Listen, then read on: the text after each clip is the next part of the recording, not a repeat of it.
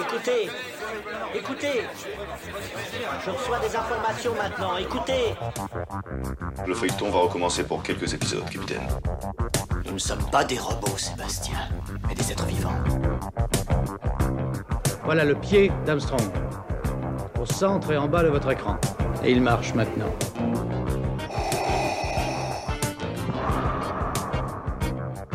On peut dire aujourd'hui que la science-fiction est bel et bien partout.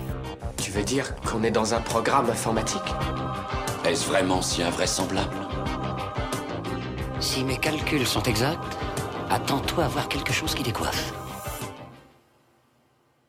Bonjour à toutes et à toutes, vous écoutez C'est plus que de la SF, le podcast hebdomadaire sur la science-fiction animée produit par l'œil de chéri. Bonne année à vous qui nous écoutez, on vous souhaite évidemment le meilleur et on espère que cette année sera belle dans vos projets respectifs et dans votre amour pour la science-fiction. En 2024, on aura le plaisir de vous présenter un nouveau projet. Il s'agit d'un roman graphique de science-fiction qui sortira aux éditions Castorman en mai prochain. On a hâte de vous faire découvrir cette dystopie post-apocalyptique de 130 pages dessinée par Amory Bungen. Il faudra être patient, mais on a vraiment, vraiment hâte de vous montrer tout ça.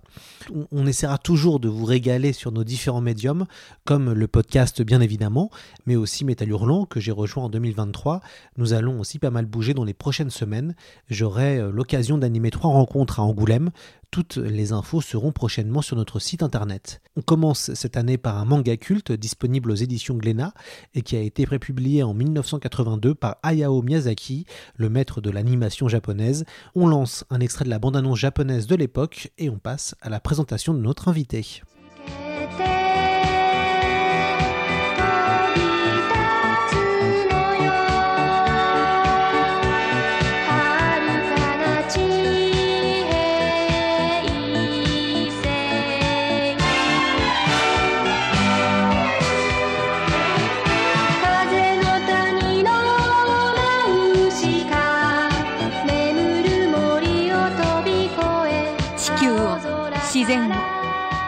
すべてを慈しむナウシカの愛と勇気が燃え上がる。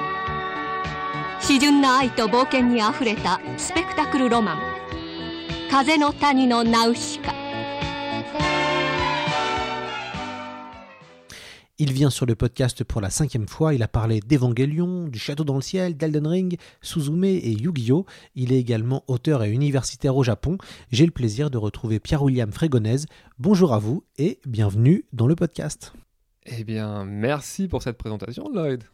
Euh, où est-ce que vous en êtes en ce moment, Pierre-William?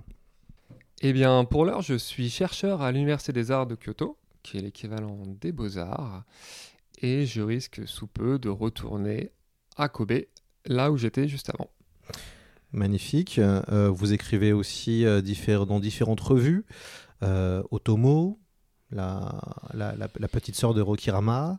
vous, vous êtes maintenant aussi testeur de jeux vidéo, je crois. Voilà, je, je mets des, des 6 à Final Fantasy XVI pour Canard PC. sous le pseudonyme de Rudyard Clipping. bon, bah, c'est ma magnifique. Alors, on va commencer avec vous pour parler euh, évidemment d'un livre, d'un manga qu'on adore, qui est publié aux éditions Glénat. Euh, on va parler de Nausicaa. Et je vais vous poser déjà euh, cette première question. Pourquoi, selon vous, Nausicaa est un chef-d'œuvre du 9e art? Vous allez d'ailleurs nous, nous, le dire comment on dit Nausicaa à la japonaise. le test, le test liminaire. Alors, on dit Naoshika. Donc Naoshika, c'est une œuvre qui est complètement... Enfin, c'est une œuvre immense au Japon. C'est ce que je vais essayer de faire aujourd'hui dans ce podcast.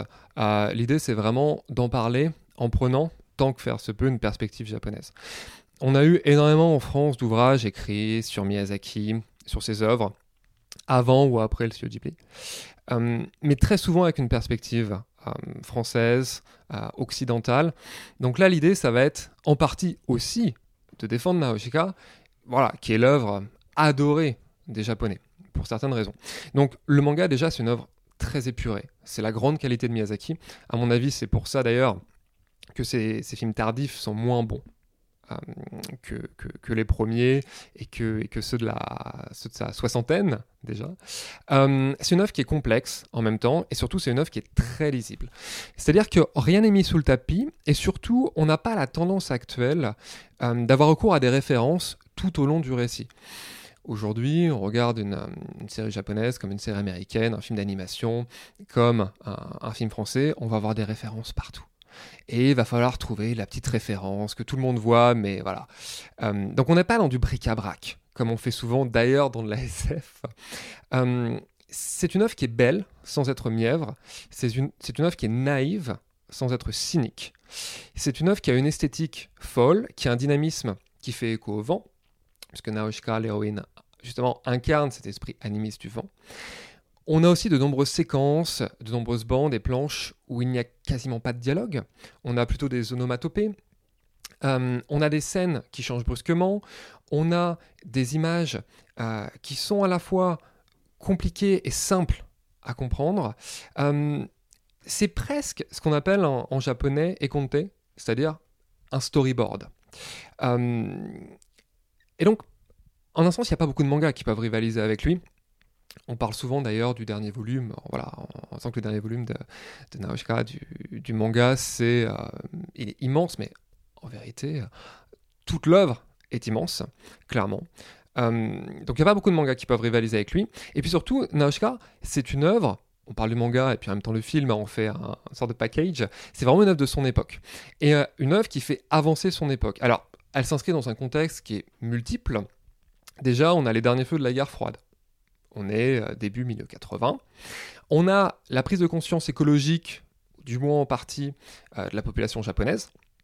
On a la création de la culture otaku, c'est-à-dire que c'est un terme qui va vraiment dater des années 70, hein, donc on arrive vraiment à, comment elle est façonnée, cette culture. Et puis surtout, c'est pour ça qu'on est ici euh, dans ce podcast-là, c'est l'explosion de la science-fiction. Tout ça se rejoint. Donc la guerre froide, typiquement, le manga et le film vont sortir en pleine fin de guerre froide. On est au moment où tout le monde essaie de rivaliser pour les armes nucléaires, pas seulement les États-Unis et le RSS, mais bien sûr la France, la Chine, le Royaume-Uni.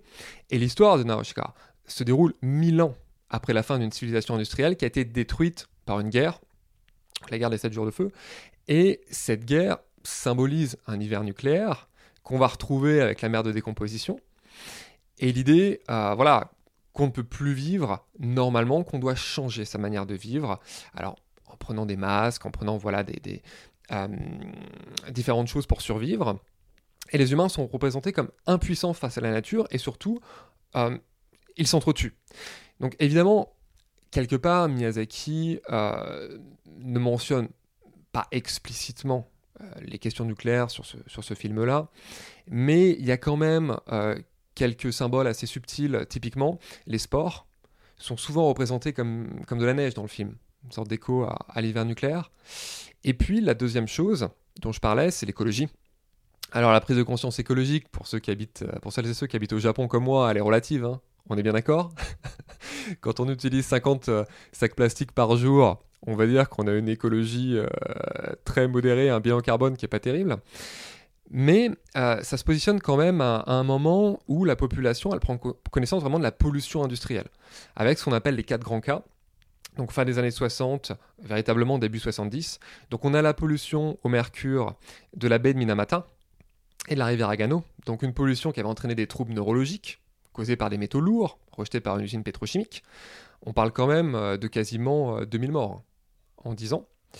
On a la pollution des sols euh, dans la préfecture de Toyama, donc au nord de Tokyo, avec la fameuse maladie Itai donc insuffisance rénale, fragilité des eaux, et une industrie minière qui pollue l'eau des rivières, qu'on utilisait pour irriguer le riz, ou encore la pollution atmosphérique, euh, avec des, voilà, des, de l'asthme, des rejets de l'air, de gaz, industrie chimique, de production d'huile, etc., à Yokkaichi. Donc on a cette idée dans Naoshika euh, du dévoiement de la nature, c'est-à-dire des hommes qui tentent de s'organiser, euh, quelque part euh, pour survivre, mais aussi qui ont abandonné la nature d'un certain côté et qui vont eux-mêmes s'entretuer pour créer finalement une nature de synthèse. Voilà. Dans le manga d'ailleurs on parle de sport de synthèse. Et à côté de ça, les insectes, eux, vont se sacrifier pour les insectes. C'est-à-dire que la nature, finalement, va s'entraider quand les hommes, eux, finalement, hésitent même à se sacrifier pour les leurs. Et plus tard, on verra dans le manga, les insectes vont aussi se sacrifier pour les hommes. Donc, dans Naoshika, c'est une vraie œuvre ambiguë. Hein. Je dis pas du tout que c'est une œuvre euh, au sens, voilà, euh, c'est pas un tract euh, écologique du tout, loin de là.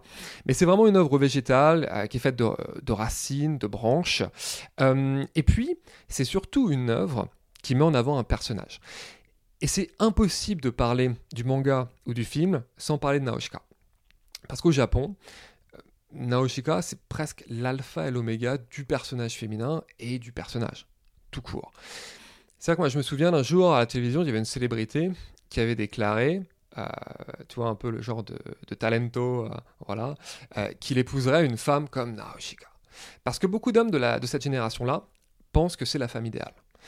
Puisque d'un côté, très ambigu aussi, elle a ce type un peu Yamato Nadeshiko, c'est-à-dire la femme un peu pure, traditionnelle japonaise pour les, hommes japonais évidemment. Et d'un autre côté, pour les femmes, c'est aussi un modèle d'émancipation. C'est-à-dire, on en reparlera, mais une femme qui est entre, quelque part, euh, la mère au foyer et la femme enfant.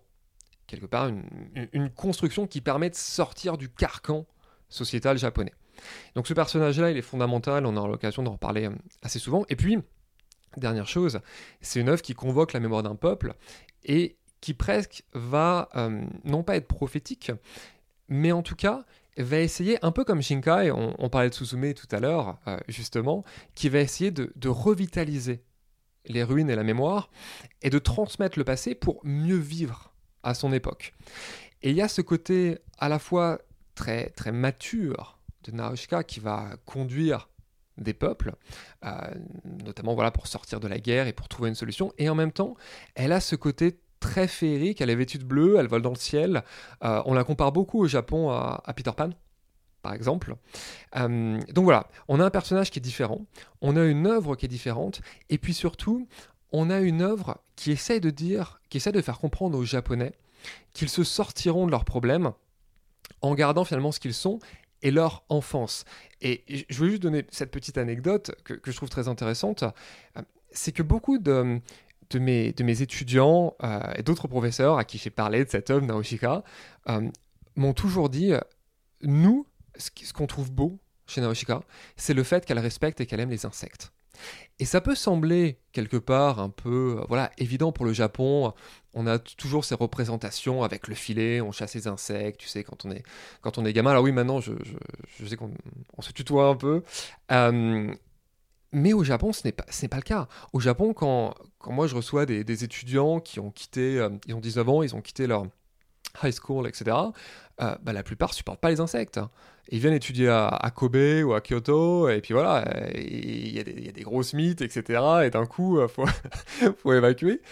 Et Naoshika, c'est un peu, non pas l'enfance, mais finalement l'enfance qui passe à merveille à l'âge adulte, où on garde ses sentiments d'enfant, son cœur d'enfant, et c'est ce que Miyazaki a essayé de faire avec ce manga. Alors justement, euh, Hayao Miyazaki est plutôt connu comme étant un réalisateur et pas forcément comme un mangaka. Euh, dans quel état d'esprit euh, Miyazaki débute ce manga et pourquoi il fait un manga au lieu de faire un film d'animation directement? Aujourd'hui, Miyazaki, il est vraiment effectivement euh, catalogué davantage comme, comme réalisateur de génie, mais à l'origine, il voulait être dessinateur de manga. Ce qui est d'ailleurs assez drôle, parce que moi j'ai pas mal travaillé sur des mangaka qui, au contraire, voulaient être dans l'animation. Donc lui, il voulait être dessinateur de manga, et quand il était étudiant à la Gakushuin, donc à Tokyo, qui est d'ailleurs l'université, pour anecdote, qui, qui reçoit les membres de la, famille impériale, euh, il a apporté ses mangas à un éditeur, mais c'était des sujets, ces œuvres qui étaient toujours des sujets difficiles. Voilà, il y a des sujets épiques, des drames historiques, et ça n'a jamais été publié. Il a longtemps été tiraillé entre le manga et, l'animation, après sa diplomation. Il va rejoindre euh, la Toei finalement sans avoir pris de décision. C'est plus une opportunité, il va rencontrer des animateurs, évidemment, pour sa Kojimori, à Otsuka et puis Takahata, évidemment, il va s'engager dans le mouvement syndical. Et c'est vraiment quelque part un film euh, soviétique qui va le, le décider à envisager une carrière dans l'animation, c'est La Reine des Neiges d'Atamov, film de 57. Mais malgré tout, sa véritable carrière dans l'animation, c'est-à-dire en tant que réalisateur, elle ne débute pas de manière terrible. C'est-à-dire que son film Cagliostro, euh, c'est un énorme échec pour les Japonais. Ce qui est important parce que dans le monde du cinéma, film d'animation, surtout au Japon, si vous ratez un film, surtout un premier, c'est pas évident de s'en remettre. On a très peu de chance, et même si un film est un succès critique, si ce n'est pas un succès commercial au box-office, on va galérer. Il y a des personnes qui s'en sont relevées comme Satoshi Kon, etc. Mais c'est quand même un départ qui n'est pas idéal. Et donc lui-même, il s'est dit à un moment donné, il n'y a pas d'avenir pour moi dans l'animation, qu'est-ce que je vais faire? Et à cette époque-là, il, garde une envie qui est très forte, on reparlera d'autres œuvres publiées avant, qui sont des œuvres très particulières avant Naoshika. Il garde cette envie aussi de faire des livres d'images. C'est un passionné de livres d'images, presque plus que de manga.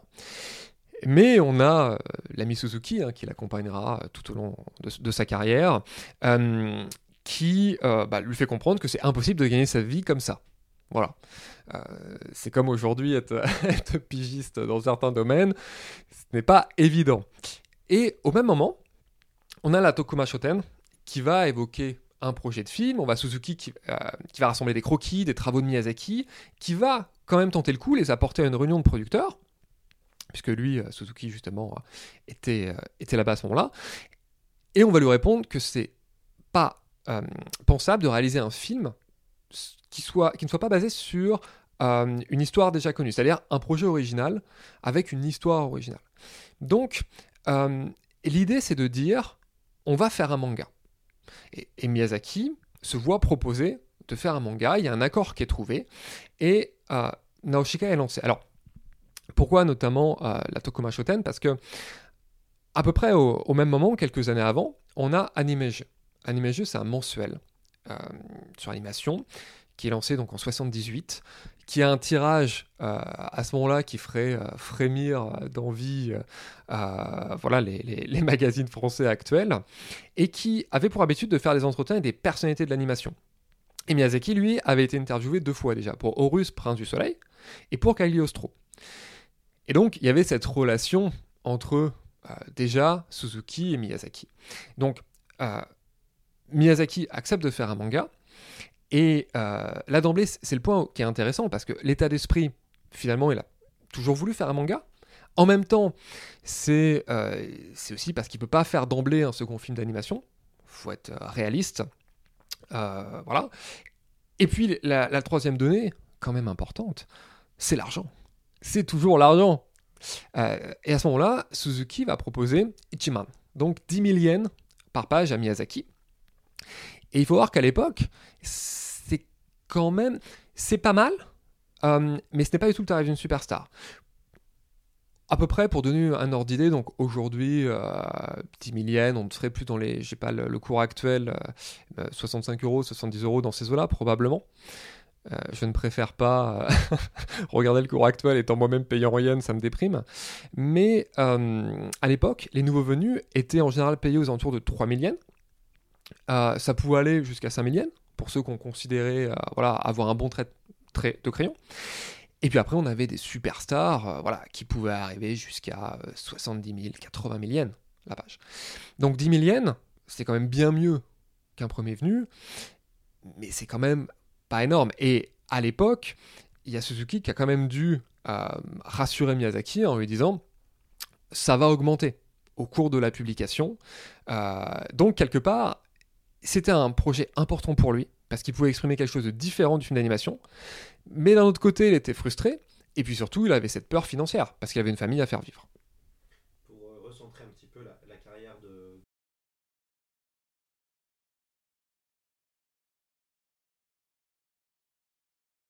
Pour euh, recentrer un petit peu la, carrière de, Miyazaki, pour ceux qui se demanderaient où est-ce qu'il en est à ce moment-là. Euh, Hayao Miyazaki euh, commence dans les années, va, commencer plutôt dans les années 60 en tant qu'animateur.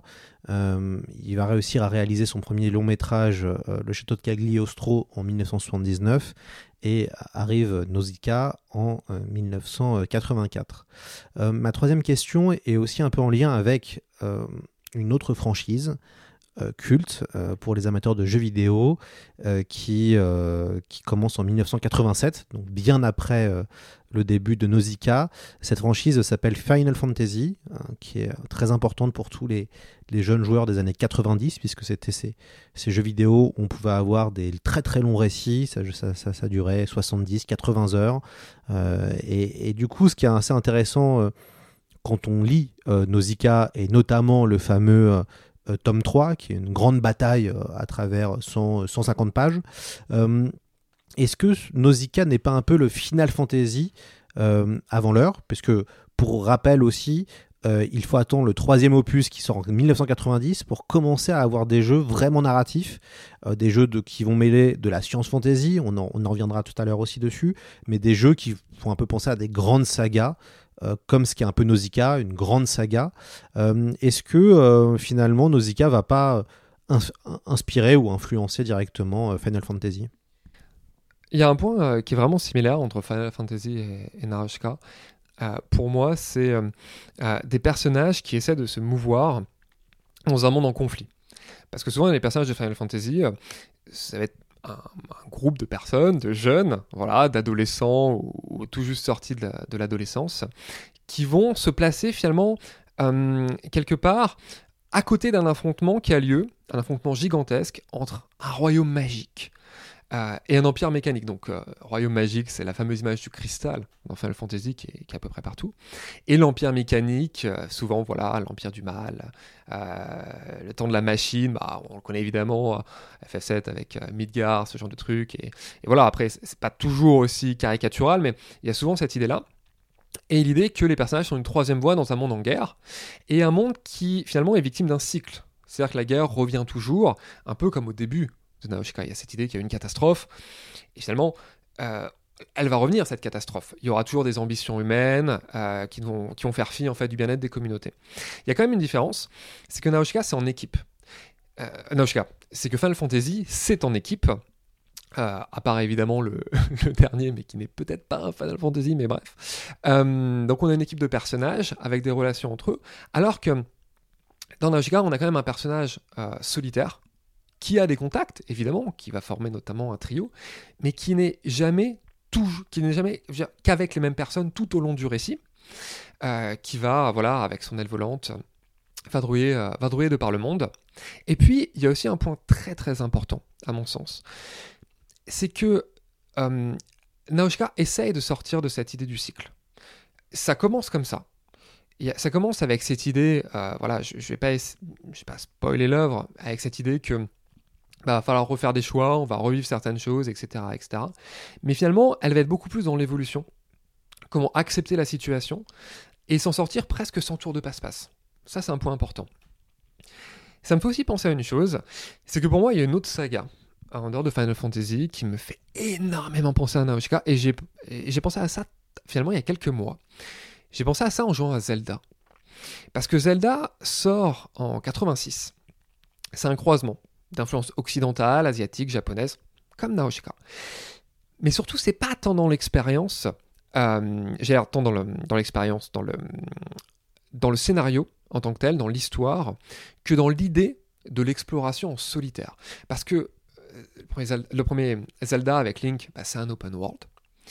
Euh, c'est un personnage finalement qui, qui va où il veut, qui incarne la liberté, qui évidemment doit régler une question de lutte contre le mal qui, est plus manichéen, on est d'accord, mais qui est aussi symbolisé par une couleur, le vert, comme Naoshika, le bleu.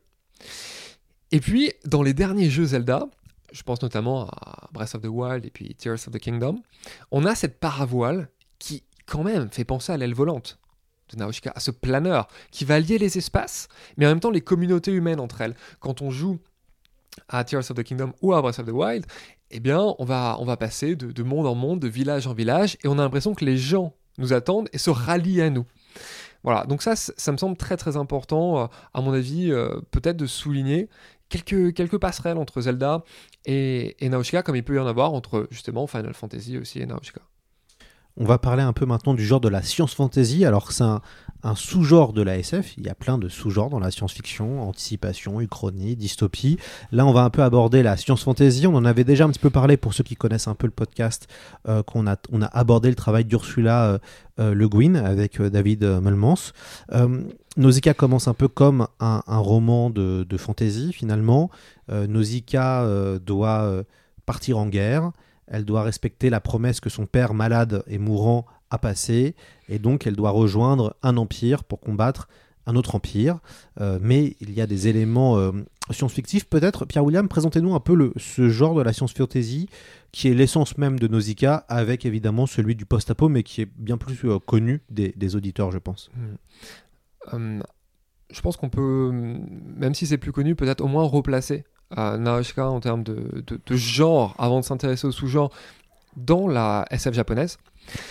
Hum, le Japon, déjà, c'est une évidence, mais on en avait parlé, je crois, hum, lorsqu'on avait fait le podcast sur euh, Laputa, c'est dans le ciel. C'est un pays science-fictionnel, c'est-à-dire que l'association des écrivains de science-fiction au Japon, elle est créée en 63. Avant, c'est l'américaine.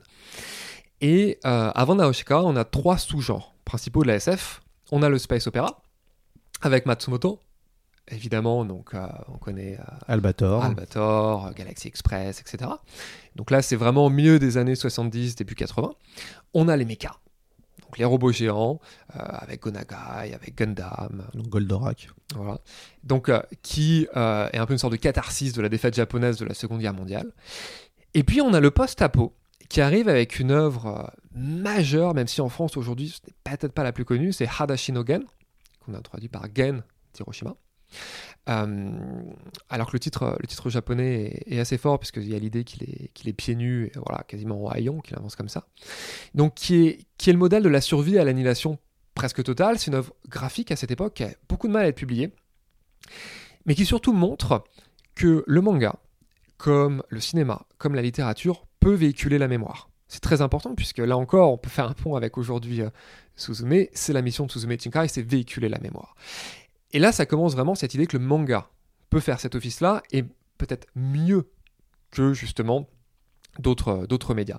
Donc le, post-apo, c'est un genre assez particulier, euh, mais Hadashi no Gen aussi va finalement pousser à une structure narrative, à cette idée de survivant qui refuse de mourir dans un monde qui tombe en ruine.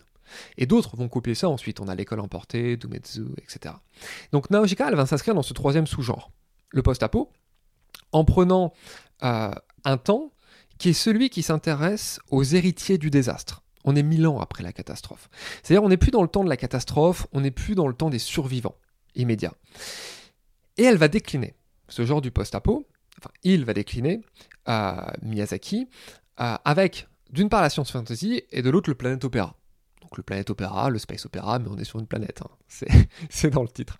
Donc l'idée va être d'expurger l'inconscient collectif pour aller de l'avant, mais on n'est plus dans un groupe, on a une individualité qui va essayer d'unir et de réunir un monde en ruine. C'est de la science fantasy, euh, ça a été euh, très bien présenté, parce que justement, on a des motifs qui relèvent de la fantasy et des motifs qui relèvent de la science-fiction. Le gros problème avec la science fantasy, euh, c'est que finalement, on définit ça assez mal. On définit ça assez mal. En général, on pense que c'est une œuvre qui relève de la science-fiction et de la fantasy. La science-fiction, ça serait quelque chose davantage qui fait appel à la technologie, euh, et la fantasy, davantage à la magie, bien sûr. Après, il y a quand même des conventions. Voilà. Je pense qu'il y a quand même des conventions euh, qui nous permettent de dire que Naoshika, c'est de la science fantasy. Typiquement, on a tout ce qui est aéronef, ce genre de choses, une situation, euh, voilà, de la technologie à proprement parler, mais on a aussi, je sais pas, par exemple, euh, des personnages qui ont des pouvoirs euh, mentaux, ce genre de choses. On a des langages qui font penser à la fantaisie aussi. Donc, quelque part, on retrouve des conventions, et des conventions parfois qui sont entre les deux, comme le monolithe. Si, il y a cette idée de monolithe, euh, cette idée d'architecture très, très fantastique aussi. Donc, on est, on est vraiment dans un entre-deux. Et puis, euh, ce qui est aussi important à dire quand on situe Naoshika, c'est qu'elle a, un, on va dire, un genre, le post-apo. Elle a un sous-genre majeur, la science fantasy, et puis aussi, voilà, le, le planète opéra. Mais surtout, euh, c'est une œuvre miroir d'une autre. Euh, c'est Akira, évidemment, puisque ce sont les deux grandes œuvres du post-apo à ce moment-là. Et c'est très dur de parler de cette œuvre-là sans parler de l'autre. Puisque le post-apo, euh, il y a cette idée qu'il y a un désespoir qui s'installe, évidemment. Et c'est des œuvres qui sont très très lourdes. Si on lit euh, Gandhi Hiroshima, euh, c'est pas le pas le plus feel good au monde. Et à côté de ça, Akira lui va dépasser finalement le désespoir par le divertissement, quand Naoshika va dépasser le désespoir par l'innocence. Naoshika elle va conscientiser la disparition de notre modèle d'humanité et vraiment s'éloigner de la reconstruction.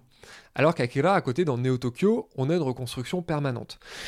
Euh, C'est un point fondamental, fondamental, parce que Naoshika, c'est vraiment l'œuvre qui va renverser, finalement, quelque part, qui va prendre toute l'histoire de la science-fiction japonaise et renverser la table.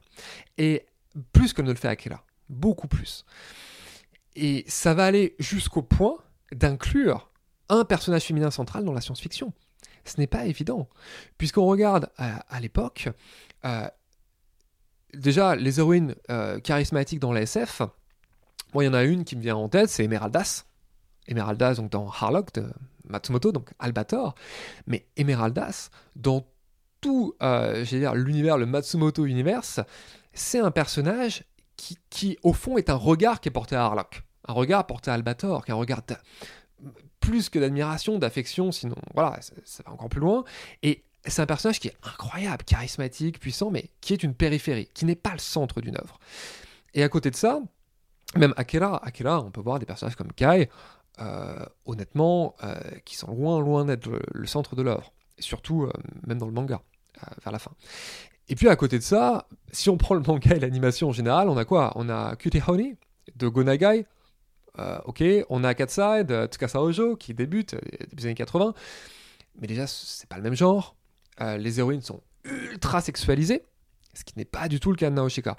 Naoshika, elle est présentée d'emblée presque un peu dans de la hard SF, c'est-à-dire comme une scientifique avec une collection de matériaux et son laboratoire, et puis elle va s'adonner à la mécanique, etc. Il se passe quelque chose en moi. Quelque chose s'éveille dans mon esprit, je n'ai aucun contrôle dessus. Qu'est-ce que tu as vu? Une croisade se prépare. Impossible de ne pas voir des parallèles entre Dune et Nausicaa. On a justement, on vient juste de glisser un extrait de Dune pour euh, faire sourire les auditeurs. Vous connaissez bien Dune, évidemment, Pierre William, puisque vous avez été un des, un des guerriers spirituels du MOOC Dune et de Tout sur Dune.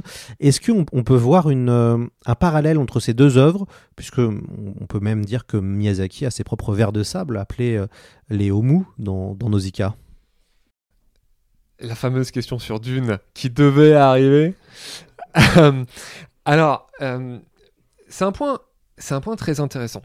Moi, J'aimerais d'abord commencer, euh, commencer par la période contemporaine. Au moment où euh, le film de Villeneuve est sorti, donc c'était quoi, il y a deux ans, quelque chose comme ça En 2021, ouais. Voilà. Euh, il y a eu pas mal de posts euh, sur les forums japonais, d'internautes japonais qui se scandalisaient en disant Mais attendez, mais c'est Naoshika. C'est pas possible, euh, c'est copié, etc., etc. Donc c'était assez drôle. Et, à côté de ça, il y a cette idée, oui, que donc l'œuvre de Miyazaki arrive après le livre d'Herbert. Donc, alors, un, point quand même qui est important. C'est-à-dire que le livre d'Herbert, c'est un livre de 65.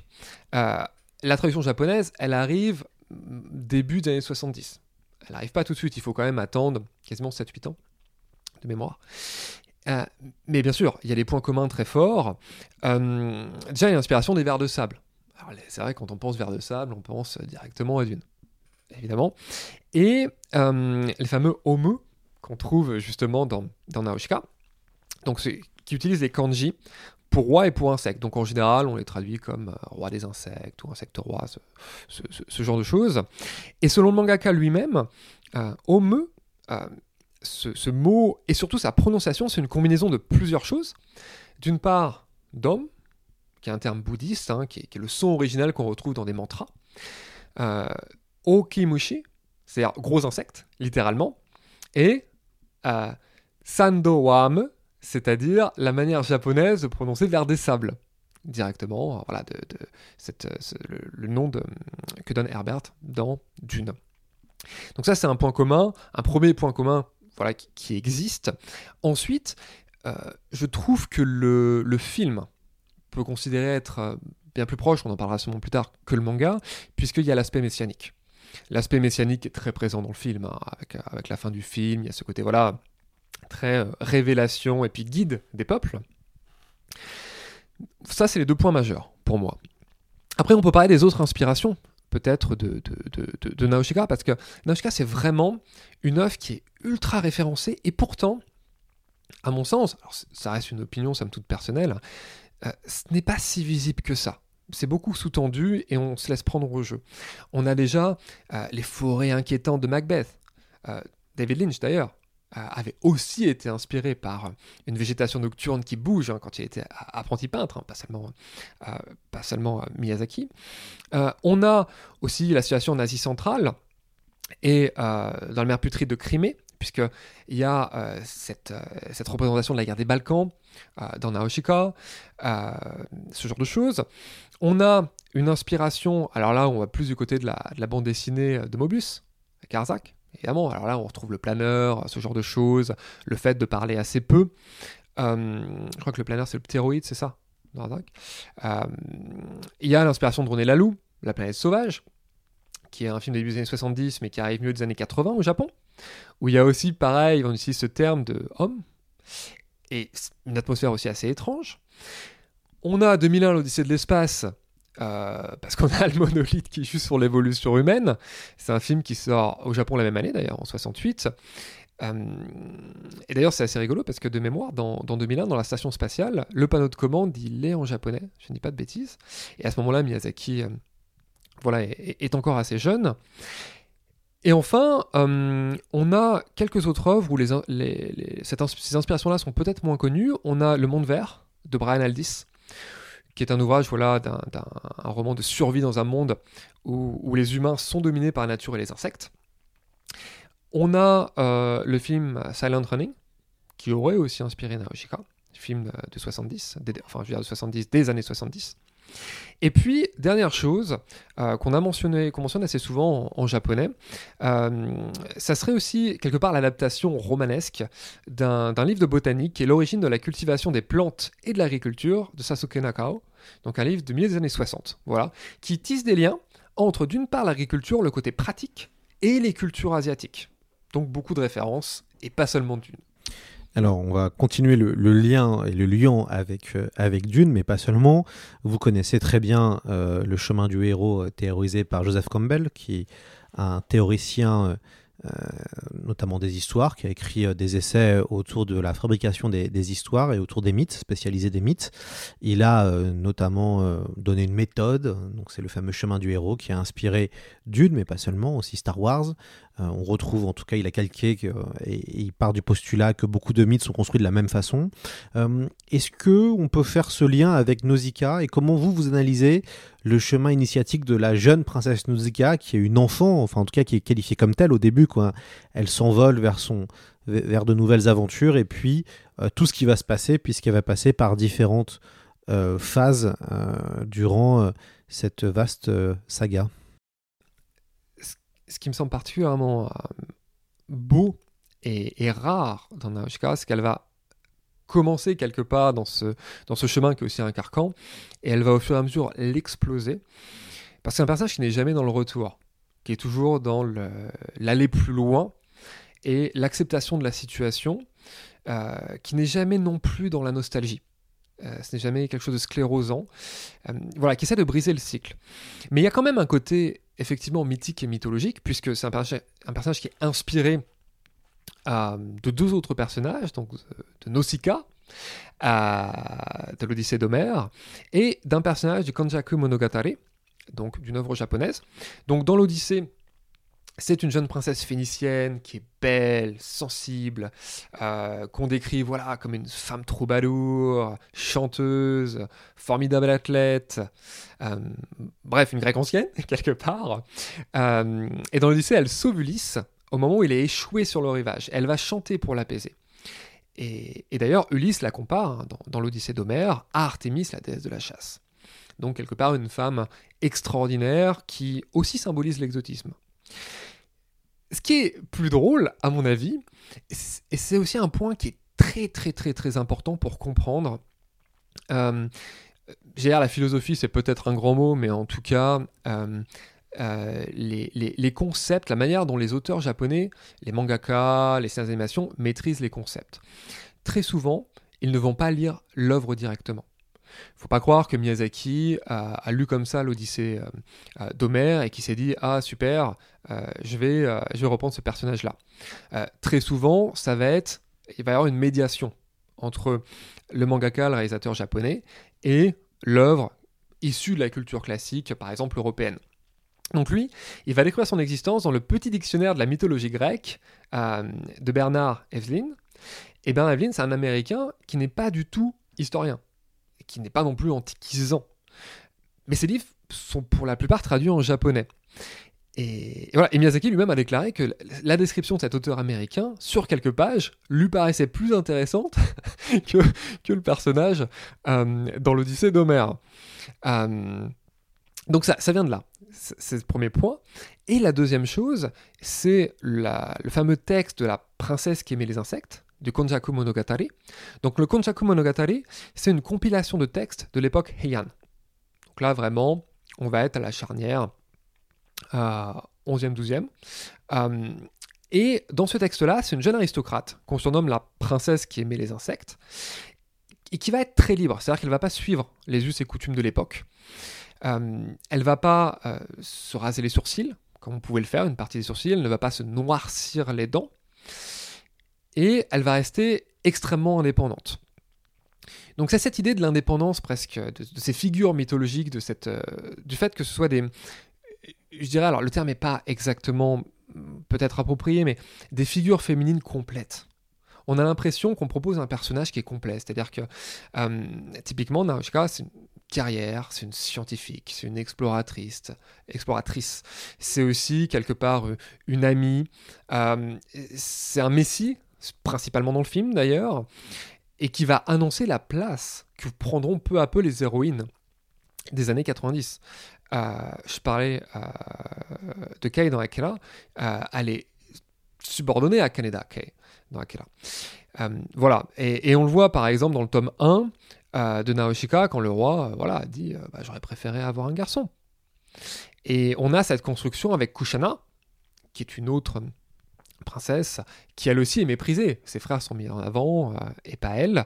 Euh, donc euh, dans le manga, elle, n'a a pas vraiment de mère, elle a un père qui est très absent. Donc c'est un personnage, je pense, qui est construit autour d'un mythe de la femme complète et de la femme indépendante. Le manga est bâti autour d'un trio de, de, personnages inoubliables. Alors on a un prince colérique et vengeur, Absel, prince de Pégite, on a Kushana, fille de l'empereur Tolmec qui mêle arrogance, bravoure militaire et intelligence politique. Et enfin Nausicaa, une héroïne intrépide, naïve, pure. Comment analysez-vous les interactions entre ces trois archétypes finalement? Comme je l'ai dit un peu, un peu plus tôt, euh, ce sont des, des, archétypes qui le sont sans l'être, surtout Naoshika. Et c'est surtout des personnages qui vont se croiser, s'entrecroiser. Euh, ce qui est important, c'est qu'ils arrivent à se définir chacun indépendamment des autres, avec un seul, euh, un seul point commun, c'est finalement qu'ils adoptent euh, presque le territoire. On a l'impression que le territoire vient d'abord, et les personnages vont se mouvoir sur cet immense territoire. La carte, finalement, est le personnage principal. Et Naoshika, c'est l'épicentre de ces relations. Et c'est aussi l'épicentre du monde dans lequel elle évolue, parce qu'elle va bien sûr rencontrer ces, personnages-là à plusieurs reprises, mais pendant parfois des séquences très longues, elle ne va pas les voir. Mais elle va rencontrer d'autres personnes, des soldats alliés, des soldats ennemis, des soldats parfois qui sont les deux, ce genre de choses. Et elle est quelque part ce point unique qui va bâtir tous les personnages. Euh, on a des, séquences qui sont, absolument magnifiques, où on va lui parler notamment, euh, ça, va être notamment une, scène du film qui est, assez belle, où euh, il y a des, a des, comment dire, ces aînés qui vont, dire, voilà, Naoshika reconnaît la manière dont travaillent nos mains, des mains travailleuses, elle en fait l'éloge. C'est-à-dire c'est quelqu'un qui accepte les gens comme ils sont, qui, porte un regard sans haine, comme dirait Ashitaka dans Mononoke qui n'apprécie pas la beauté superficielle, c'est-à-dire qu'elle peut être proche très bien voilà, de, de, personnes de, tout âge, euh, de toute apparence, euh, finalement de toute conviction politique, ce qui n'est pas si courant. Donc elle s'intéresse au processus et à l'histoire de chaque chose. Elle se concentre sur euh, finalement les êtres humains et la nature qui existent. Et il y a quelque chose qui m'a toujours, qui m'a toujours intrigué dans Naoshika, que ce soit dans le manga ou le film, c'est comment la langue véhicule cette idée-là, cette construction, des, cette construction autour de Naoshika.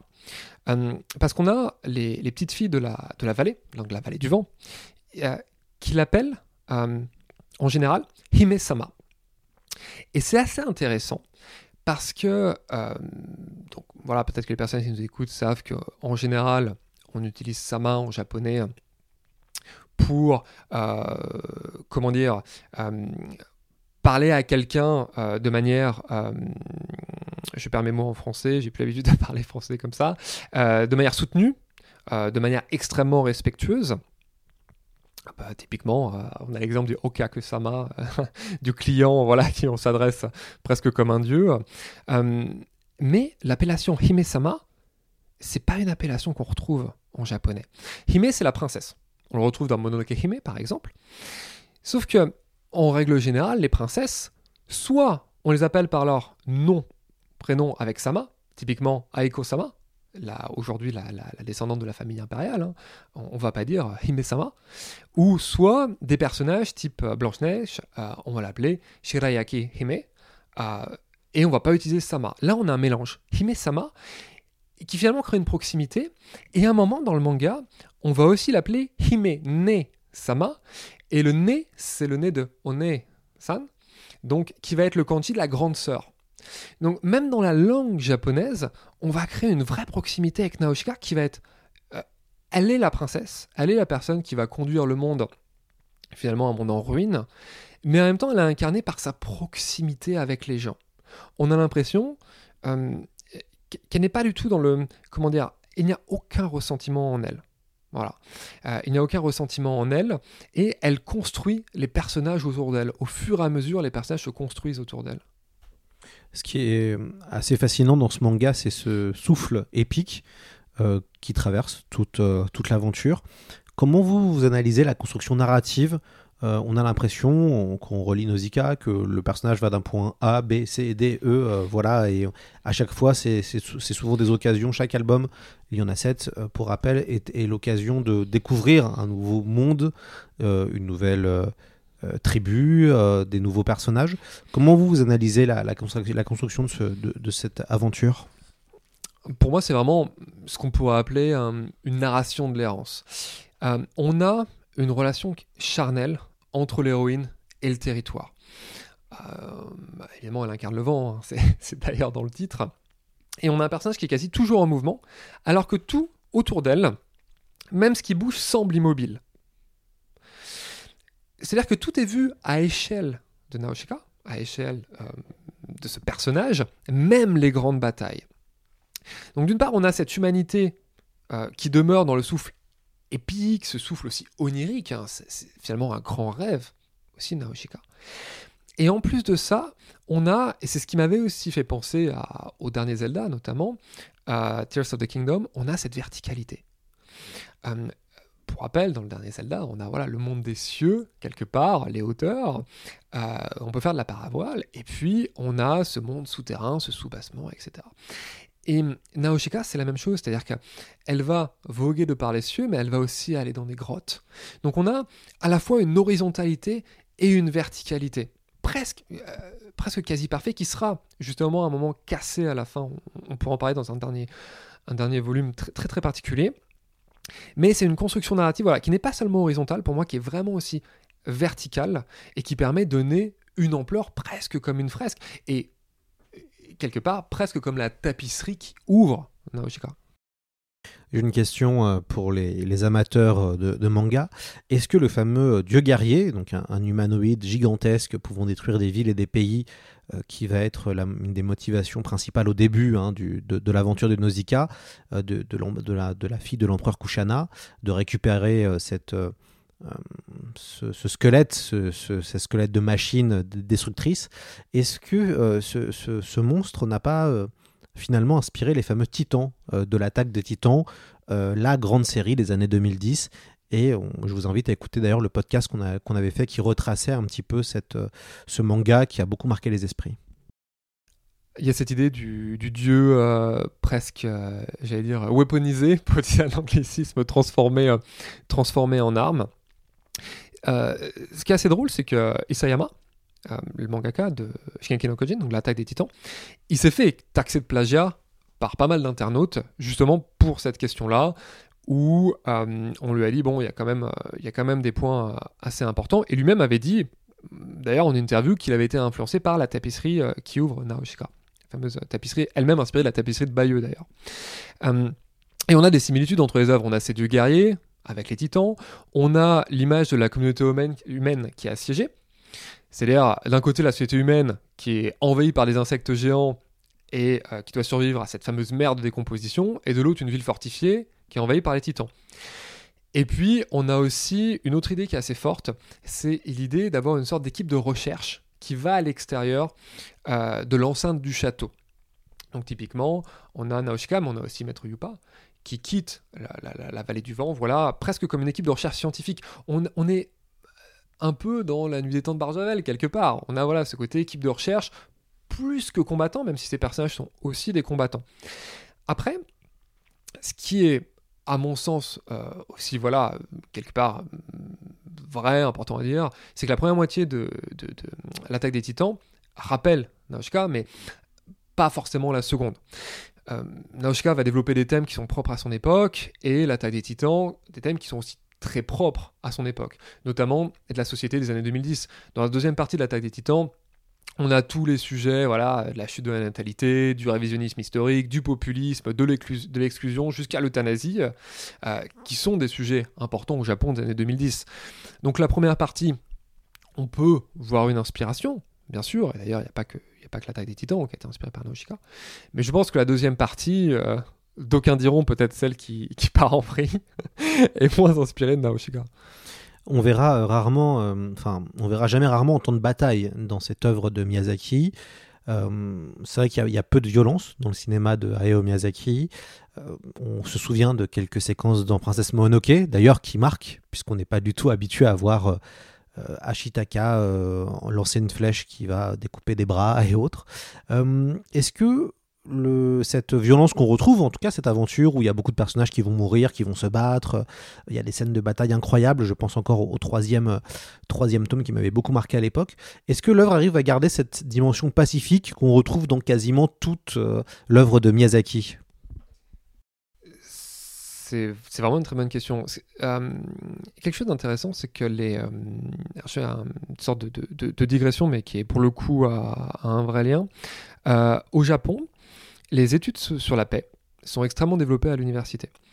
Et euh, il y a beaucoup de chercheurs qui s'intéressent justement aux œuvres de Miyazaki euh, dans ce cadre de, recherche, dans les, études sur la paix. Et notamment que ce soit, voilà, pas nécessairement Naoshika, mais d'autres œuvres, euh, pour voir un peu la représentation justement du cycle guerre-paix. Et quand j'ai relu, euh, relu Naoshika, c'est vrai que je me suis dit, ah, je me souvenais pas que c'était à ce point-là. Alors, je me souvenais des hommes transpercés, des bras découpés, mais il y a par exemple une scène que j'avais mis de côté, alors peut-être volontairement, qui est la fameuse scène des enfants morts dans des fourneaux. Ils vont retrouver des enfants morts dans des fourneaux. Euh, c'est quand même pas rien. C'est quand même pas rien cette image-là. Euh, donc c'est une œuvre qui d'un côté est extrêmement violente pour Miyazaki. On ne va pas dire le contraire avec une, imagerie forte. Euh, c'est une œuvre aussi, quelque part, qui... Euh, cette violence, elle peut être aussi... Elle pourrait être, entre guillemets, exhortée, parce que l'œuvre a un aspect très christique. Voilà. Naoshika, notamment dans le film, présenté comme un, comme, un, comme un messie, elle prend sur elle un peu tous les péchés du monde, avec un mal qui est davantage interprété comme une, absence de bien, voilà, que, que, que, Naoshika vient combler. Et on a cette idée, voilà, presque la mort et de la renaissance de Naoshika, avec son vêtement qui se teinte de bleu, d'ailleurs euh, couleur, de, couleur de la Vierge depuis le, XIIe siècle en Europe. Donc euh, voilà, il y a ce côté très, euh, très marial, si, si, on l'analyse ça d'un point de vue européen, par exemple. mais à côté de ça, ce qui est très important, c'est que je disais que toute l'œuvre est façonnée autour de Naoshika. Et Naoshika dans sa manière d'être, dans son attitude et dans sa manière de combattre, va toujours privilégier la paix, ou du moins va toujours rejeter les attributs militaires. Par exemple, elle utilise des équipements civils plutôt que des armes. C'est-à-dire que elle va rarement piloter véritablement ce qu'on appelle un vaisseau de combat, mais elle a un planeur. Euh, elle va toujours esquiver plutôt que riposter. Elle va avoir euh, un sifflet insecte. Elle va avoir une sorte de flash bombe, on pourrait dire aujourd'hui. Elle va avoir euh, un pistolet davantage pyrotechnique. Et puis quand elle utilise un couteau, de mémoire, c'est pas un couteau qui est en acier. C'est un couteau qui est dans une autre matière. Donc voilà, donc c'est d'un côté il y a cette violence du monde, mais très vite, on a le personnage de Naoshika qui vient comme l'apaiser, même, même lors de scènes qui peuvent paraître très choquantes, comme, alors, je vais pas spoiler, mais il y a un personnage qui est dans le film et qui, va mourir de manière quand même extrêmement brutale dans le manga, un personnage très important. Mais malgré tout ça, il y, a, cette, bonté, il y a cette manière d'être, a ce personnage qui va, quelque part, incarner cette paix et qui va tout de suite diminuer la violence.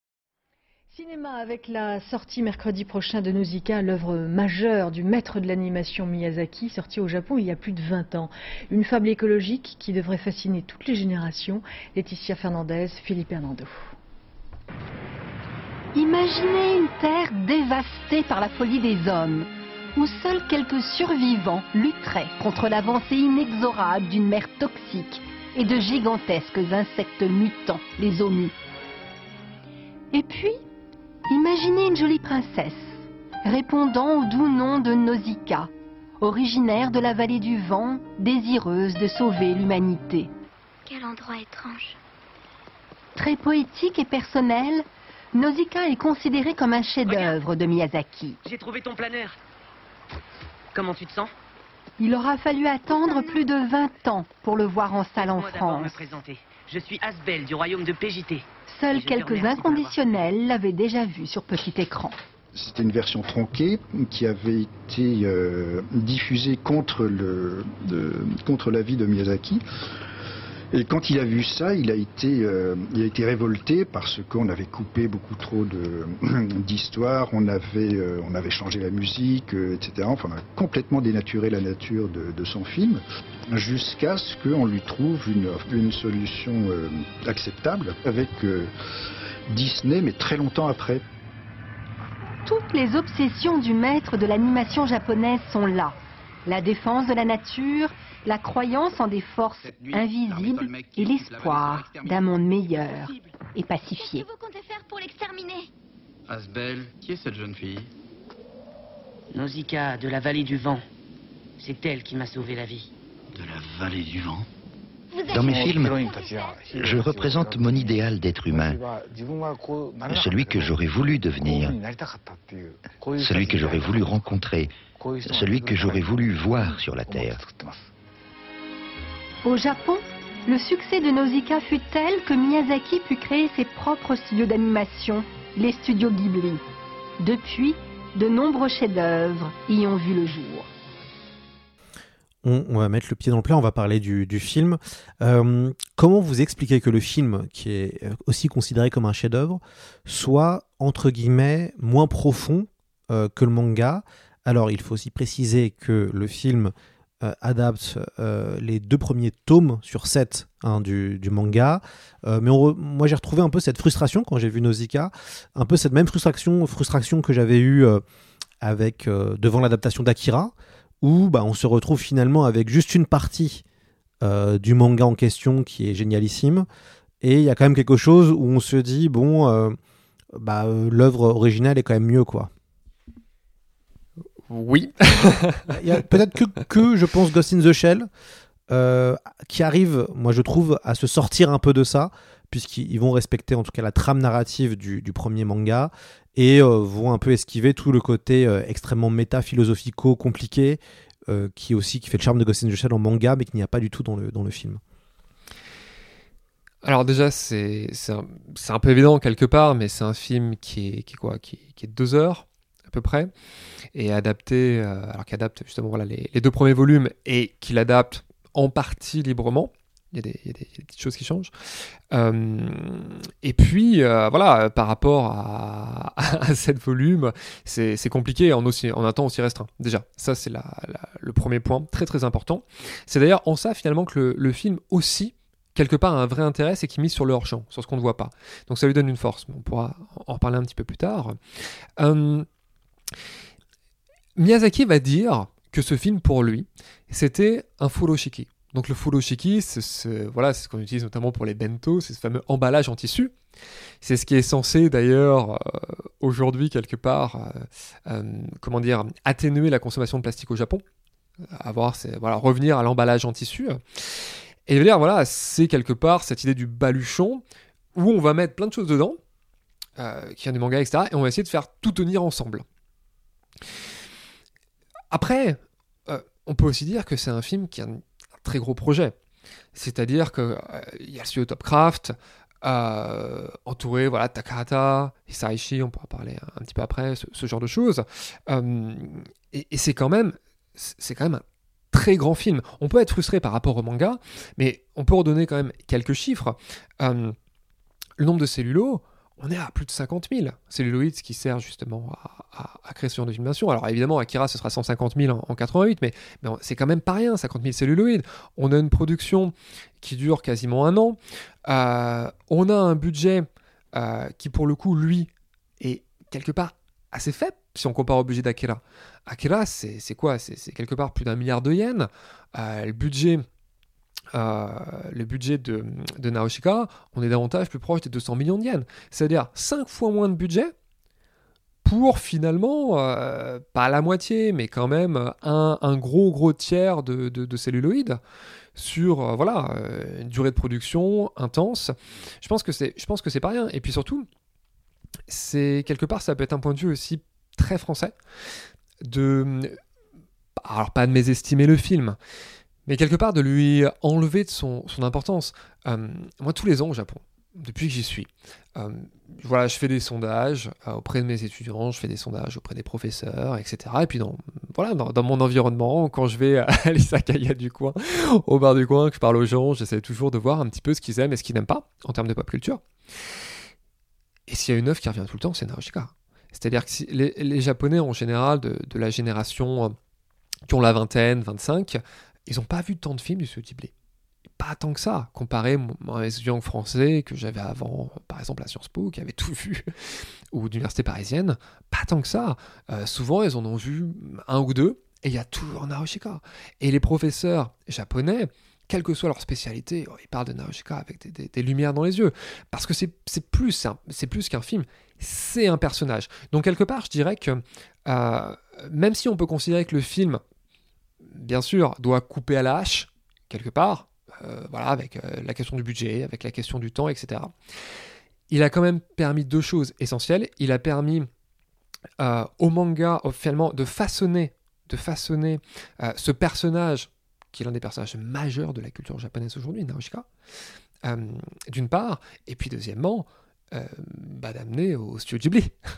D'ailleurs, c'est intéressant parce que ça, ça, me permet de faire une transition sur une autre question que j'avais pour vous, qui est que, euh, vous l'avez très bien dit, euh, le succès euh, au Japon énorme de ce film, qui fait partie de la pop culture, qui est une œuvre majeure, et pourtant au niveau des, des fans français, on, on, va faire le lien, c'est un des films qu'on cite le moins. On va plutôt citer, et peut-être à juste titre, Princesse Mononoke, et puis évidemment Le Voyage de Chihiro, qui est un des rares films oscarisés d'animation euh, venant de l'étranger, ce, qui est, une performance et qui est un film qui a énormément beaucoup marqué euh, les, gens. Comment vous expliquez que finalement c'est plutôt les œuvres de Miyazaki de la soixantaine euh, pour le public français qu'on va plutôt va plus retenir que euh, Cagliostro, que Nausicaa, que peut-être La Piuta, qui sont en fait les premières œuvres? À mon avis, il y a, un faisceau de, de raisons qui expliquent ça. La première raison, euh, assez pragmatique, c'est que quand il y a vraiment eu le boom avec, euh, avec Mononoke euh, en France, on, arrive avec quelque part euh, toutes ces œuvres majeures qui arrivent en même temps, Mononoke, Chihiro et puis, et puis Totoro, voilà, qui arrivent voilà, toutes dans ces, dans ces années-là grosso modo. Euh, et c'est vrai que quand on a vu ces œuvres-là, ensuite retourner à Naoshika, si on ne l'a pas vu avant, hein, on peut peut-être avoir un sentiment de redite aussi. Parce que euh, Naoshika, c'est la matrice des films de Miyazaki. Euh, on ouvre le manga, on arrive directement sur le motif du cockpit, qui apparaît dès les premières pages, quand Naoshika va récupérer justement l'œil de Home, de, l'insecte. Euh, et dans le dernier film, il y, a, une scène comme ça avec les cockpits d'avion, justement, avec le père du, personnage principal. donc on a cette idée de l'aviation, avec l'adaptation au monde, on a les plans hallucinés du désert, un peu à la Saint-Exupéry, dont Miyazaki fera certaines couvertures japonaises des, traductions. On a Teto, le renard écureuil, qui est aussi dans, dans La Pouta, le château dans le ciel. Euh, un animal qu'on va laisser mordre, comme dans Mononoke Hime, la princesse Mononoke. On a le refus de la haine, j'en parlais, propre à Ashitaka. On a aussi des références directes euh, finalement au, vent se lève. Alors là, il y a un religieux à un moment dans le manga qui dit, euh, ça, m'avait surpris, le vent s'est levé. C'est quelque chose, voilà, je, je, me rappelais plus nécessairement. Et à la fin de Naoshika, voilà, euh, sans, spoiler, c'est un grand message sur nous devons vivre. Donc quelque part, c'est l'idée du cimetière marin de, de, Valérie. Et puis peut-être le, le, point moi que, que je trouve très très prémonitoire, annonciateur, c'est le fameux tunnel à la fin, sans en révéler davantage, qui est celui de Chihiro, ni plus ni moins, et qui amène vers un lieu où on retrouve une bâtisse qui est faite de voiles et de bois, et qui rappelle justement le tout dernier Miyazaki aussi. Euh, je, je mets juste un dernier point peut-être important, la musique a fait beaucoup du succès.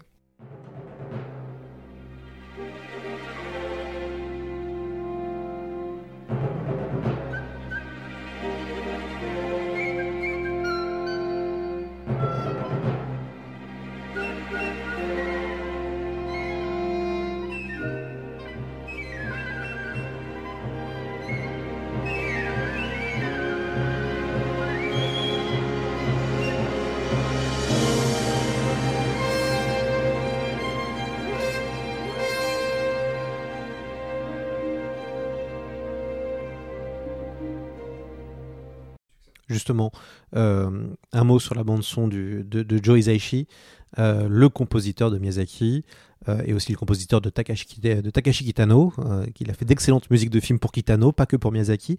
Un mot sur la bande son? Alors, tout petit peu plus qu'un mot parce que c'est en fait c'est une histoire dingue. Aujourd'hui, on pense quand on pense à Miyazaki, on pense à Hisaishi tout de suite comme voilà Kitano. mais à cette époque-là, c'est pas lui qui devait faire la bande originale. au départ, la production envisage davantage une star. Alors, on pense à Sakamoto, mais surtout, on va avancer avec Hosono. Hosono, c'est quand même une méga star à cette époque-là.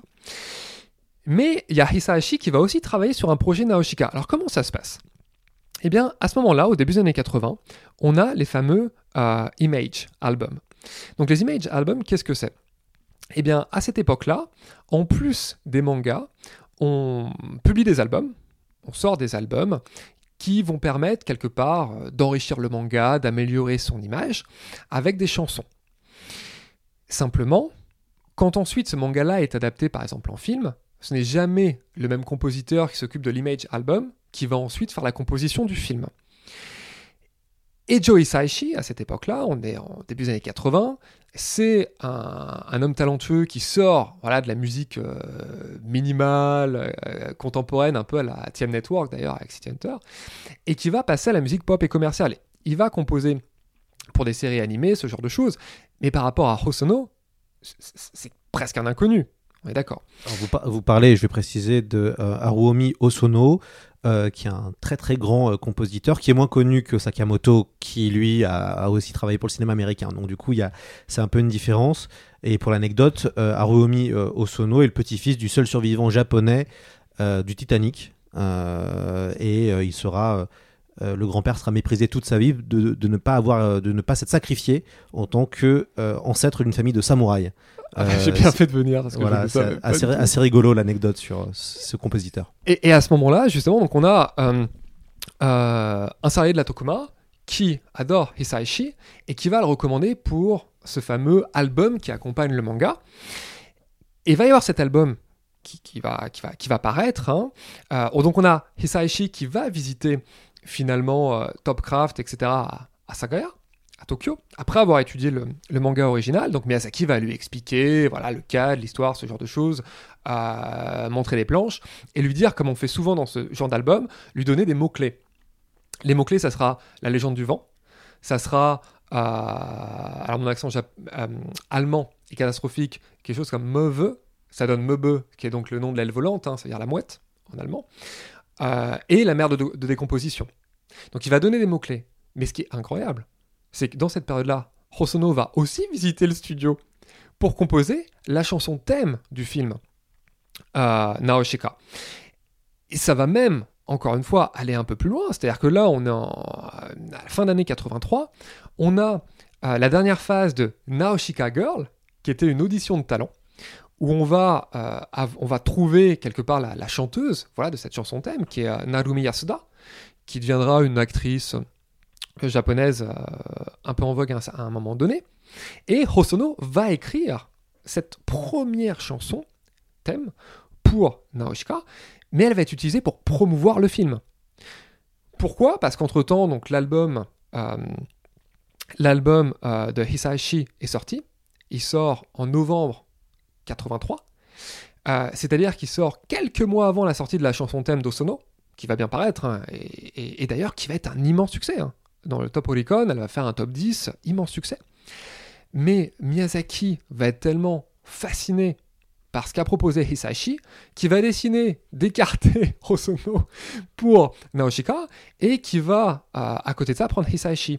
Et c'est euh, Suzuki qui raconte cette anecdote en disant que Takahata lui aurait dit bah, que Hosono était un, génie. Évidemment, quand on écoute Hosono, c'est incroyable. Mais que pour Naoshika, ça convenait pas du tout. Et, moi, j'incite les, lecteurs et les lectrices à, écouter. Euh, voilà, vous, pouvez la trouver sur YouTube sans problème en tapant euh, Hosono et euh, Yasuda avec Naoshika. La chanson, voilà, thème pour la promotion du film. Mais alors, c'est exactement ce que disait ce dit Takahata à, à, Suzuki. Ça exprime la langueur de l'été. C'est quelque chose, c'est une city pop très édulcorée qu'on voit bien, peut-être pour certains premiers films de Shinkai ou de Hosoda, mais pas du tout pour Naoshika. Donc là aussi, ils ont eu vraiment le nez creux pour ça. Le, tournage a été, euh, je crois, compliqué car il a fallu aller vite, mais est-ce que c'est grâce finalement à Nausicaa qui a pu naître quelques années plus tard, assez rapidement d'ailleurs, les studios de Ghibli? Le tournage a effectivement été, euh, été très intense déjà parce que euh, Miyazaki, lui, en plus de la réalisation du film, devait continuer le manga.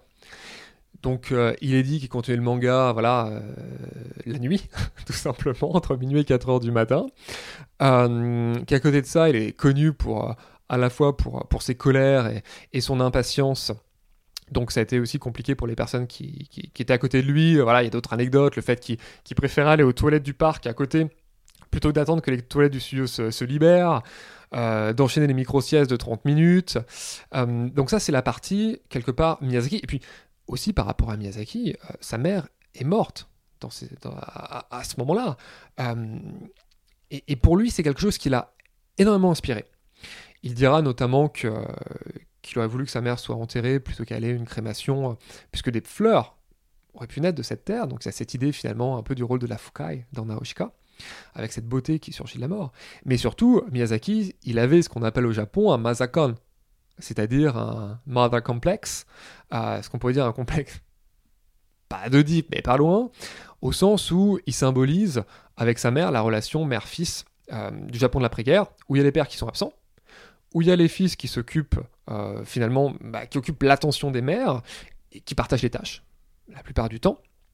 Et, voilà, et, c'est un moment où Miyazaki va vraiment vivre un drame dans sa vie qui va le marquer longuement. On, peut se penser à la fin, notamment à la fin de, de Pogno, où il y a, vraiment une image vraiment du, jeune homme qui, quelque part, euh, qui, saute dans les bras d'une d'une vieille dame, qui, une sorte de métaphore aussi, voilà, de, cette mère perdue de Miyazaki. Donc pour lui, c'est un moment douloureux, c'est un moment où il doit travailler sur un autre projet. Et puis, c'est un film ambitieux. On a des nouvelles techniques. Euh, que ce soit pour modéliser les planeurs, les aéronefs, l'animation des nuages, des filtres, etc. Donc c'est un tournage qui a été assez intense, mais qui a pu être mené quand même euh, brillamment. Et donc le succès du film entraînera le studio de Ghibli euh, après. Voilà, c'est-à-dire que le succès de ce film-là, on peut très clairement dire, on fait un peu de la, de la fiction, hein, mais si ce film-là s'était la, cassé la gueule, Miyazaki aurait sûrement pas eu, le, aurait sûrement pas eu voilà, le, la, la, carrière qu'il a eue ensuite. Euh, puisque non seulement ça a été un succès. Non seulement il a marqué l'imaginaire collectif, mais surtout il s'est trouvé une équipe. avec, voilà, avec des gens qu'il connaissait déjà, avec des personnes qu'il va rencontrer, comme Hisaishi et autres. donc vraiment, c'est ce qui a façonné. Et au passage, les Français souvent sont assez pointilleux. Alors voilà, les, Français vont dire, et peut-être moi le premier, hein, ah Narushka, c'est pas un film sur Ghibli. C'est un film top craft, faut pas faire l'erreur, etc. Euh, mais les Ghibli eux-mêmes présentent Narushika comme leur premier film et entretiennent quand même cette ambiguïté. Maito. Maman. Sauve-moi. Maman J'arrive Mon petit Maito, maintenant c'est moi qui vais être ta maman. Il se passe parfois des choses étranges dans notre manoir. Avant de se quitter, euh, Pierre-William Frigonèse, je voulais quand même avoir votre avis sur le dernier film de Miyazaki, euh, qui a, je crois, beaucoup divisé. En tout cas, j'ai rarement vu euh, et entendu un film où il y avait ceux qui avaient adoré et ceux qui avaient euh, détesté. en tout cas, parmi mon, mon, cercle et puis aussi au niveau des, réseaux sociaux que je, je suis. c'est le plus grand score de Miyazaki, 1,5 million d'entrées, encore plus fort que le voyage de Shihiro. Qu'avez-vous pensé du garçon et c'est le garçon et le héron Qu'est-ce que vous avez pensé de ce, de ce film? Pour répondre à ça, je vais, d'abord euh, peut-être mentionner juste le contexte. À l'époque, euh, donc au Japon le jour de la sortie. Euh, il faut bien penser qu'à ce moment-là, on n'avait qu'une seule image. On avait cette fameuse image du héron. C'est-à-dire qu'on n'avait pas de, de bande-annonce, on n'avait pas de trailer, on connaissait pas vraiment l'histoire, on savait que le titre venait d'un euh, qui vient l'adaptation d'un roman, mais comme très souvent au Japon, on peut prendre voilà, le titre d'un roman et finalement vider tout le roman, de, tout l'ouvrage de sa substance. Donc euh, j'y suis allé en journée, ça je, je m'en rappelle encore, euh, en après-midi, séance de l'après-midi. Et, euh, et c'était assez marrant parce que c'est un film, personnellement, que je n'attendais pas tant que ça pour être voilà euh, très transparent. Déjà parce que j'avais vu deux chefs-d'œuvre euh, les mois qui, précédaient, euh, donc Suzume évidemment, et puis aussi, je n'ai jamais parlé ici, mais le film Slam Dunk, qui est pour moi un immense chef-d'œuvre à tout point de vue, c'est c'est complètement dingue. et donc j'y suis allé en me disant, plus pour la curiosité, parce que j'avais pas, moi depuis Pogno, je pense que Pogno est aussi un immense chef-d'œuvre, mais après je suis moins client, pour être très honnête. Et le film que j'ai découvert à ce moment-là, donc il y avait la surprise, malgré tout. Il y avait une salle qui était quand même captive, qui s'attendait, voilà, qu'est-ce qu'on va voir, milieu d'après-midi, il y a ce charme un peu voilà, du, cinéma japonais à, ce moment-là. Euh, et c'est vrai que tout de suite, ça m'a sauté aux yeux la, coupe en deux parties, où je m'étais dit que la première partie était, euh, était, vraiment très très intéressante. Et la seconde partie, voilà, c'était euh, moins ma cam, pour, le dire, pour le dire très sincèrement. Ça reste un très bon film à mon sens. Et, à ce moment-là, on m'a pas mal posé la question est-ce que c'est un film testament? Et alors, euh, c'est surtout un, premier film. C'est ça qui est paradoxal. C'est un film qui euh, est ultra référencé, avec des références qui sont parfois un peu visibles. On voit les coutures, voilà, les, les sept grand-mères, comme les sept nains, etc. J'avais un peu envie de me, fracasser la tête contre, euh, euh, contre mon fauteuil du cinéma. Euh, ça, je trouve ça un peu dommage parce que ce qui a fait le brio de Miyazaki, c'est son sens de l'épure. Et le fait que quand il utilisait une référence, c'était sous-entendu. Par exemple, dans Naoshika, ça sautait pas comme ça aux yeux. Là, je trouve que on voit le côté Disney qui arrive, et il y a ce côté premier film avec des moments brillants. Voilà, avec une animation très différente, hein, puisque l'équipe est très différente. On a beaucoup parlé voilà, de, ce, de ce côté Satoshi Kon mais en même temps ce côté très très référencé euh, qui pour moi quelque part enlève un peu de son, de son identité. Donc je suis assez mitigé, même si évidemment un film moyen bon de Miyazaki, ça reste meilleur que peut-être 99% de la production. Donc c'est quand même euh, déjà pas mal. Est-ce que justement ce qui est intéressant c'est qu'il essaye aussi de se renouveler euh, et que ça prouve qu'il n'y a pas d'âge pour tenter d'expérimenter, puisque ce qu'on peut voir dans ce film, c'est qu'il y a une forme d'expérimentation, en tout cas visuelle, et que ça faisait longtemps qu'il n'y avait pas une envie, d'un point de vue un peu d'expérimenter, même d'un point de vue stylistique. je dirais on peut le voir comme ça. On peut aussi le voir en disant que si le Ghibli voulait vraiment expérimenter, il confierait Rennes à, à, vraiment une nouvelle euh, génération d'animateurs, quelque part. Au, fils de Miyazaki, c'est ça? Euh, bah peut-être qu'ils auraient dû le faire. Pourquoi pas? Moi, ça m'aurait, ça m'aurait pas euh, choqué. C'est vrai que euh, les contes de terre-mer, c'est peut-être pas, c'est peut-être pas un, un, film extraordinaire, mais, mais il a fait des choses pas mal. Euh, Ouais, la colline au coquelicot, c'est très bien, moi, je trouve. Ouais, c'est vraiment très bien. Donc, il y a, pour moi, pour moi, la colline au coquelicot, alors j'ai peut-être choqué, je ne sais pas, est, est supérieure à ce film-là, par exemple. Parce que je trouve, ce qui me gêne un peu, c'est les films qui, qui proposent du trop plein. Qui, qui c'est un vrai marqueur de l'époque, c'est-à-dire on essaie de tout foutre dedans.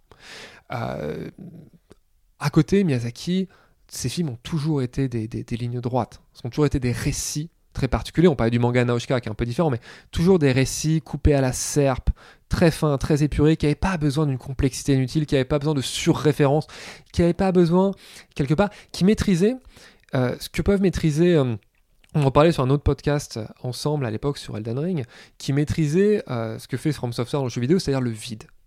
À un moment, savoir ne rien dire. Savoir ne pas mettre d'action, mettre un peu plus de contemplation et ajouter une simplicité pour moi, ce film-là manque de simplicité. Mais après tout, ce n'est que mon avis. Ce sera le mot de la fin. Un grand merci Pierre-William Frégonès d'être euh, revenu sur C'est plus que de l'ASF. Ça fait toujours plaisir de vous avoir. Alors s'il y a des gens qui vous découvrent, vous pouvez écouter trois podcasts où vous êtes tout seul. Euh, C'est le podcast sur Évangélion, Le Château dans le ciel et Suzume. Et vous avez fait un autre podcast de débat, euh, notamment un sur Elden Ring.